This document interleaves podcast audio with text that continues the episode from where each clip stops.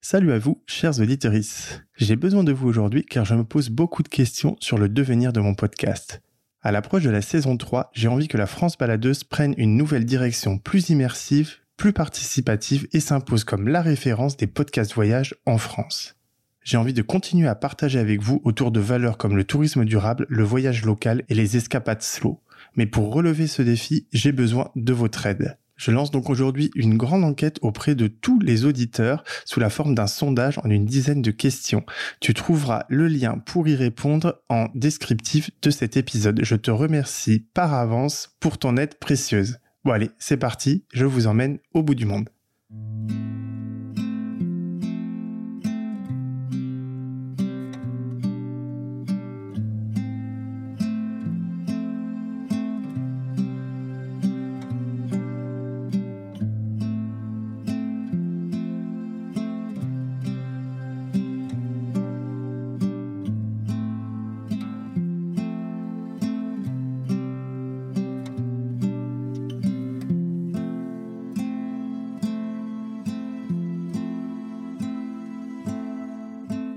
Conclure cette folle semaine consacrée au voyage au bout du monde, j'ai voulu vous donner la parole à vous, chers auditeurs.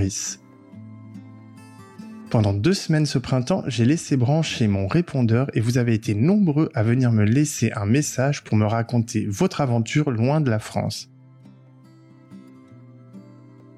Je suis vraiment très heureux de partager aujourd'hui vos plus belles histoires. Bonne écoute Ma première fois au bout du monde, c'était en 1988 et j'avais 16 ans. Alors j'ai pas choisi la destination, j'ai suivi mes parents, mais ils avaient le bon goût de voyager assez librement. Et donc c'était au Maroc. Au Maroc, dans un tout petit village, dans le sud du, pays. Et je me suis retrouvée face à une jeune fille qui avait mon âge, qui était pieds nus, qui rentrait pas de l'école, mais qui venait d'aller chercher du bois et qui allait bientôt se marier.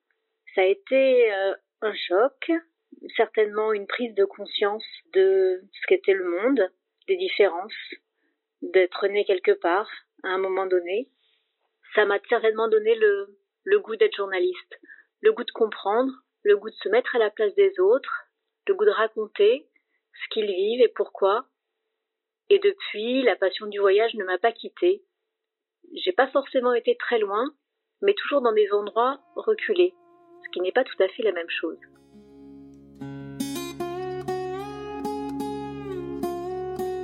Ma première fois au bout du monde, une série documentaire participative réalisée par Paul Angèle.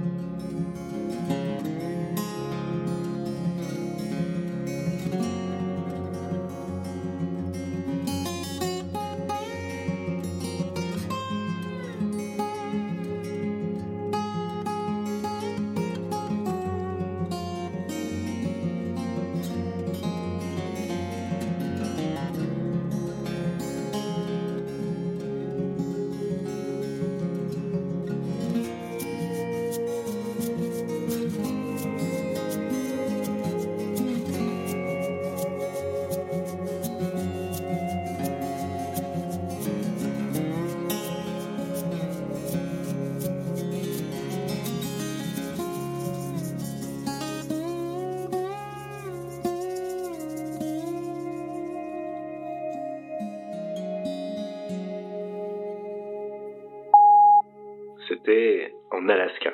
C'était euh, vraiment mon premier voyage lointain. Euh, mes parents n'en revenaient pas euh, que j'ai trouvé ce stage et moi-même non plus, j'avais du mal à y croire. je me rappellerai particulièrement d'un souvenir, celui en fait d'un de mes collègues qui un jour me dit ça te dirait d'aller voir les ours? Il me dit bah on a un hydravion et c'était pas inhabituel que on puisse avoir un, un petit avion. Et il me dit, ben voilà, si tu veux, tu peux venir chez moi et demain matin, on partira avec ma mère euh, piloter euh, pour euh, aller voir des, des ours un peu plus loin sur un lac. On est parti très très tôt le matin. Il faisait jour, on a, on a fait à peu près deux heures de, de vol et on a atterri sur un petit lac. Et pendant ces deux heures de vol, en fait, sa mère me dit, mais tu veux piloter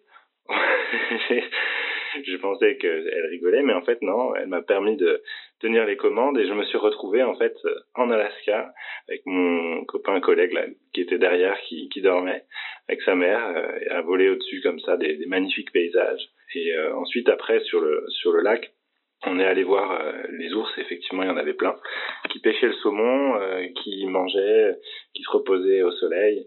C'était vraiment une expérience mémorable et elle me suivra toute ma vie, je pense. Euh, parce que entre euh, ce qu'on imagine de l'Alaska, un endroit très froid, et euh, ce qu'on peut découvrir en, en été, eh ben en fait on a vraiment quelque chose de d'unique. C'est surtout les grands espaces. On n'a pas cette notion-là. Il y a toujours des habitations, une route, quelque chose.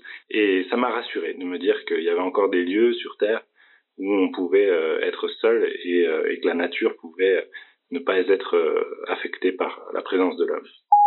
Bonjour Paul, alors moi mon premier voyage au bout du monde c'était il y a 10 ans, j'avais 21 ans et je suis partie un mois à Hawaï.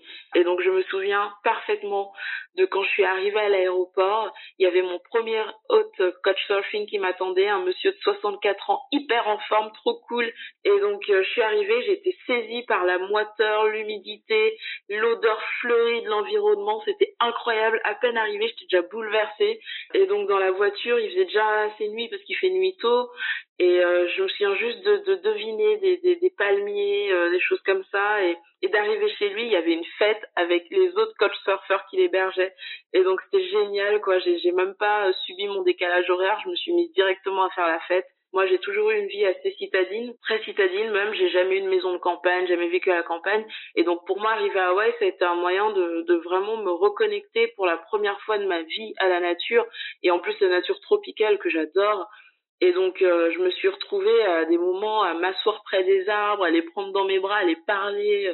Euh, de bas, je suis aquaphobe. Et donc là, euh, j'étais mais complètement euh, impressionnée, amoureuse de l'océan. J'ai commencé à l'apprécier à Hawaï par rapport aux clichés que j'avais de, des Hawaïens surfeurs, donc qui existent.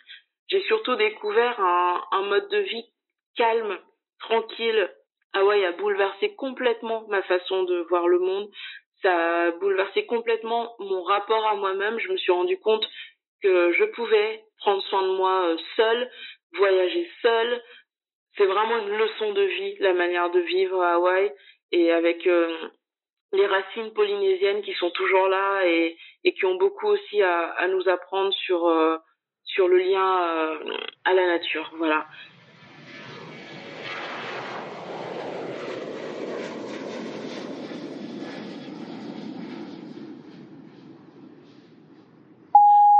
1992. L'appel de l'Afrique se fait de plus en plus pressant. Je rentre dans une agence, je prends un billet, sans trop savoir ce que je fais, je sais que j'ai un point de chute, ça va être direction le Mali. Le jour J, j'embarque dans l'avion, sur Air Afrique à l'époque, j'embarque direction Bamako. Mon premier contact avec la terre africaine, c'est, comment dire, chaud, très chaud. En sortant de l'avion, je suffoque tellement il fait chaud. Au bout d'un moment, une voiture arrive, enfin une voiture, je devrais dire une épave, mais on est nombreux. Je me demande comment on va faire pour rentrer tous là-dedans, mais pas de souci. On se pousse, on pousse les sacs, on se monte les uns sur les autres, mais on y arrive.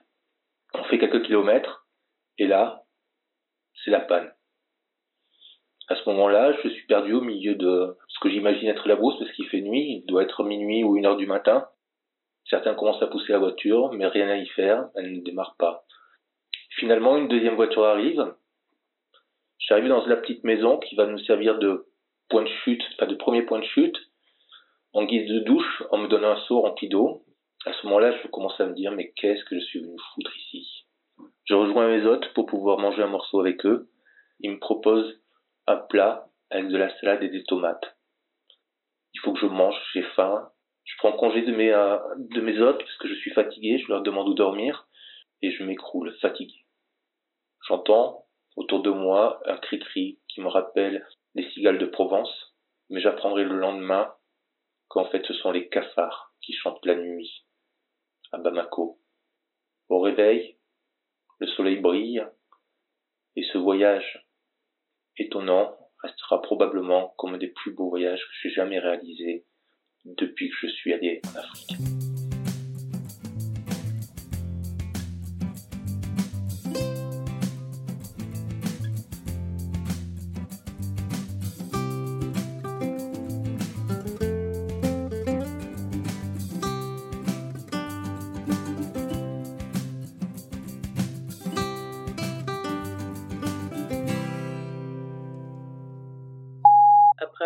Ma licence en écotourisme, donc j'ai poursuivi dans cette voie. Et euh, j'ai décroché euh, miraculeusement un, emploi, un premier emploi là-bas au Pérou, dans une agence réceptive. Et quand je suis partie, alors j'avais l'excitation du départ, euh, le fait de partir en Amérique du Sud cette fois. Donc, outre les étapes et péripéties aériennes que j'ai pu vivre, parce que j'ai fait une escale à, en Colombie, à Bogota, où mon avion a été annulé pour m'amener à Lima. Donc j'ai fait une nuit blanche à l'aéroport. Euh, j'ai cru que ma valise avait été perdue. Au final, elle est arrivée à bon port. Et, euh, et, un jour plus tard, je prenais l'avion pour Cusco, là où j'allais euh, devoir euh, donc performer en tant que conseillère voyage et conceptrice experte du Pérou. Et du coup, quand je suis arrivée, j'étais extrêmement crevée. J'ai expérimenté ben, le phénomène de l'altitude, donc souffle coupé. On a l'impression d'avoir qu'un poumon qui fonctionne. Pareil, beaucoup de personnes qui parlent espagnol avec un accent dont je n'avais pas l'habitude. Et ensuite, ben, trouver un appartement qui s'est fait quand même heureusement assez rapidement et se faire à la culture d'entreprise à la péruvienne. Donc un chef tout puissant, voilà, une culture d'entreprise à part entière qui était quand même très auto-centrée, euh, beaucoup de religion. Je m'y attendais vraiment pas. C'est vrai qu'en France, on, a vraiment cette impasse, en tout cas dans le milieu du travail. Donc la religion qui était présente à tous les étages, euh, où on remercie Dieu à chaque fois que, que quelque chose était fait. Donc, euh, voilà, donc c'est vrai que ce, décalage-là m'a pas mal euh, forgé euh, niveau euh, esprit critique et niveau euh, du regard apporté sur, sur l'avenir. Voilà. Mon premier voyage au bout du monde, c'est la Chine. J'avais 21 ans et c'était fou. C'était fou parce que j'étais absolument fasciné par tout ce qui touchait à la Chine de près ou de loin et donc je voulais voir ça de, bah, de près et de comprendre franchement, ce qui a fait chaud au cœur et ce qui fait que ça a été une expérience réussie dès le départ, c'est que on était accueillis comme des rois. Je dis nous parce que je suis parti avec ma petite amie qui est devenue ma femme ensuite. On a été tellement bien reçus. Ça a été une grosse claque. Déjà, ça, ce, ce côté, euh, je me livre sans te connaître et, et je te montre comment je vis et je te montre ce qui m'anime et, et ce qui fait que je suis ce que je suis et, et, et, en fait après bah, comment j'aborde le reste du monde et comment j'aborde bah, voilà des Français qui débarquent et en leur montrant absolument tout ce qui fait que on est des Chinois et euh, c'est un pays qui est l'un des plus vieux pays au monde. C'est une culture qui est richissime de par son expérience de par son vécu euh, qui a absolument rien à, rien à envier au vieux monde et à l'Europe. Et euh, tu, tu le comprends et tu le découvres en fait que quand tu es sur place rien ne fonctionnait comme chez nous. C'était tout reprendre à zéro, mais ça a été rendu tellement facile simplement par la générosité des gens, leur simplicité et euh, cette curiosité en fait pour le monde extérieur. Peut-être que la Chine n'a pas toujours été connue comme un pays très ouvert vers le monde, mais euh, ça a changé. Ma génération, elle est, déjà habituée à une Chine qui s'est ouverte au reste du monde, et c'est une fascination qu'on a eue nous aussi pour euh, tout ce qu'on a découvert sur place, quoi, pour euh, pour cette ville, Pékin, qui est absolument fantastique. Je suis un Pékinois avant d'être un Shanghaïen parce que c'est trop riche culturellement et c'est trop symbolique, c'est puissant, c'est à vivre et voilà.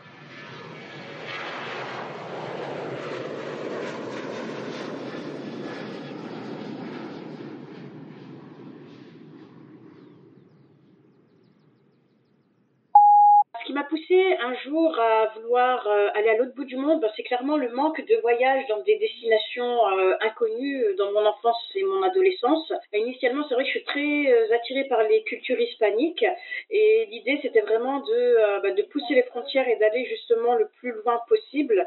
Et Cuba semblait comme l'endroit idéal pour ça. Le souvenir que je garde de mes premiers instants sur l'île de Cuba, ben, c'est clairement le contraste par rapport à l'Europe, contraste de par le comportement des personnes malgré la situation politique liée au blocus américain.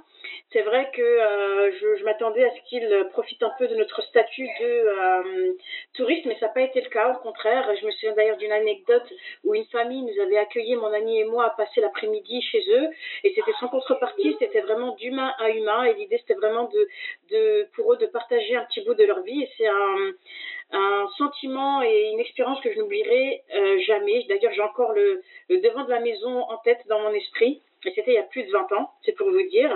Je me souviens aussi d'une fois euh, dans la rue, on était euh, à Varadero et on se baladait dans la rue. Il y avait un petit groupe de locaux qui avaient improvisé des pas de danse et je me souviens d'une personne âgée qui m'a pris par la main et qui m'a fait virevolter au milieu de la piste et qui m'a fait danser. Euh, c'était fait d'une manière tellement naturelle et on voyait bien que tout le monde était dans le dans cet esprit de, de fête. Ce que j'ai appris de cette expérience, c'est clairement qu'on peut être heureux même avec très peu de moyens. Je pense que les Cubains en sont un très bon exemple, malgré leurs difficultés euh, financières, les difficultés, les challenges politiques auxquels ils font face. Il est clair et net que euh, bah, ils avaient le sourire aux lèvres et qu'ils essayaient un peu de bah, de, de, rester positifs au jour le jour et de, bah, de continuer leur vie avec les moyens qu'ils avaient.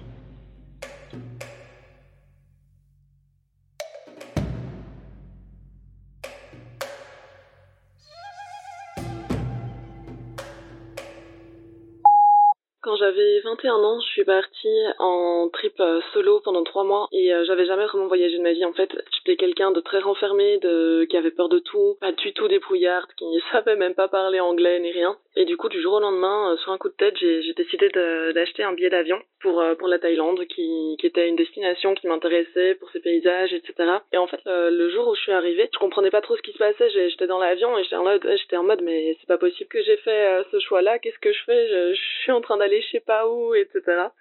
J'avais euh, regardé euh, les trains, les, les, bus, etc. Et j'avais juste un train sur la journée qui se trouve à l'autre bout de la ville, à l'autre bout de Bangkok par rapport à, l'aéroport. Euh, et je devais prendre ce, cet unique train-là pour arriver à Kanchanaburi après. Et euh, donc j'ai été malade, je trouvais pas, j'étais perdue, c'était l'angoisse et en même temps c'était magique. Enfin, il y avait un stress positif qui n'était pas tellement stressant au final, mais qui était juste vivifiant et c'était incroyable. Et, euh, et même dans le train, euh, mon premier jour, je rencontre un, Thaïlandais, il me parle et tout ça, mais super gentil, rien à voir avec ce que je connaissais euh, d'ici en Belgique je me suis beaucoup plus ouverte, je, n'ai plus rien à voir avec euh, qui j'étais avant et je me suis rendu compte à quel point quand on est en voyage, les, tout le monde est beaucoup plus ouvert. On dit souvent dans nos pays, ok, aller parler à un inconnu c'est bizarre. Alors que quand on est à l'étranger, quand on voyage, c'est tout à fait normal et c'est juste être sociable et même si on reverra jamais la personne, c'est un petit plaisir qui nous fait sourire. Et voilà, y parfois il y a des galères, mais même ces galères-là, quand on loupe un train, quand on est en stress, quand on n'a plus de wifi, bah, à chaque fois on arrive à retomber sur nos pattes et c'est une leçon de vie incroyable si j'avais pas fait ça, si j'avais pas pris ce billet d'avion sur un coup de tête euh, ce jour-là, j'aurais, je serais jamais devenue la, personne que je suis aujourd'hui. L'Amérique latine s'est un peu imposée à nous parce qu'on y retrouvait euh, ponctuellement une amie qui était partie y vivre pendant un an.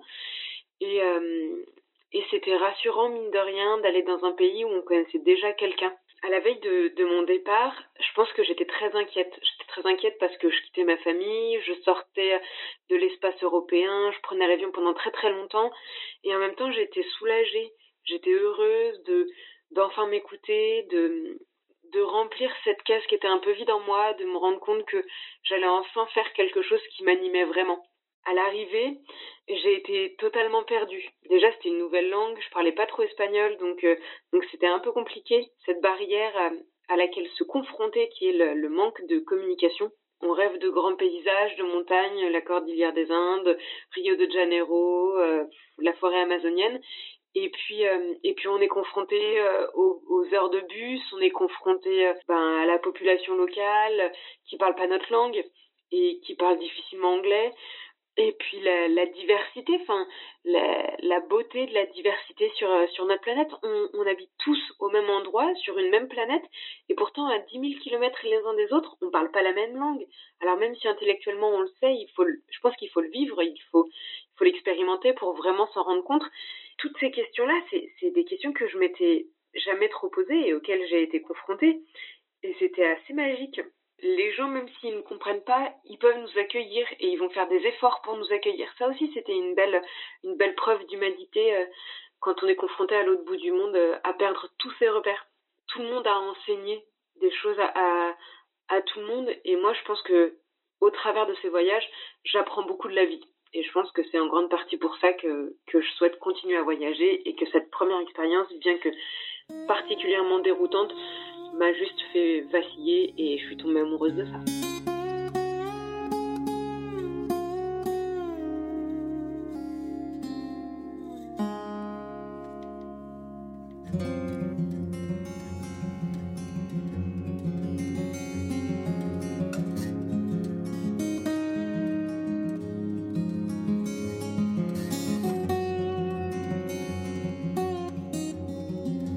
Vraiment, merci à vous tous, auditrices, auditeurs, amis podcasteurs, d'avoir accepté de partager avec moi des morceaux de vos vies, des expériences parfois intimes et ces magnifiques moments vécus sur les routes du monde.